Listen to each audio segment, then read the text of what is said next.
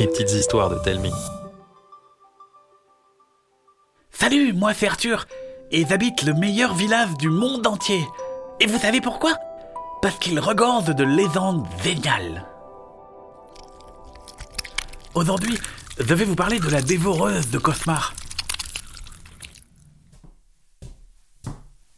C'est moi, dans les chambres, on ne nettoie jamais les toiles d'araignée accrochées au plafond.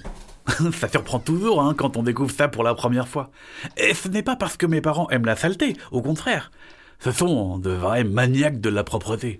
Mais ils n'enlèvent jamais ces toiles d'araignée parce que ce sont les meilleures pièces à cauchemar du monde. C'est bien connu. Les cauchemars adorent mettre le bazar dans les rêves, euh, surtout ceux des enfants. Figurez-vous qu'il n'y a qu'une friandise qui peut détourner leur attention. Les toiles d'araignée tissées par les enfants de la dévoreuse. Elles dégagent une odeur à laquelle ces nigauds de cauchemar ne peuvent résister.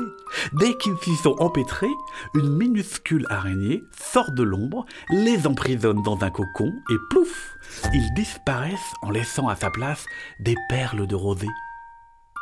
Ils réapparaissent tous saucissonnés dans une grotte plus lumineuse qu'un jour de grand soleil. C'est là que se terre la dévoreuse. Avec un nom pareil, vous pourriez penser à une araignée gigantesque, avec huit pattes puissantes, capable de faire le tour de la Terre, et huit yeux noirs et luisants. Mais pas du tout. Elle est toute poilue, arc-en-ciel, et pas plus grosse qu'une pièce de 2 euros. Et c'est grâce à cette petite sauce bariolée et à ses enfants que chaque nuit, je peux dormir tranquillement.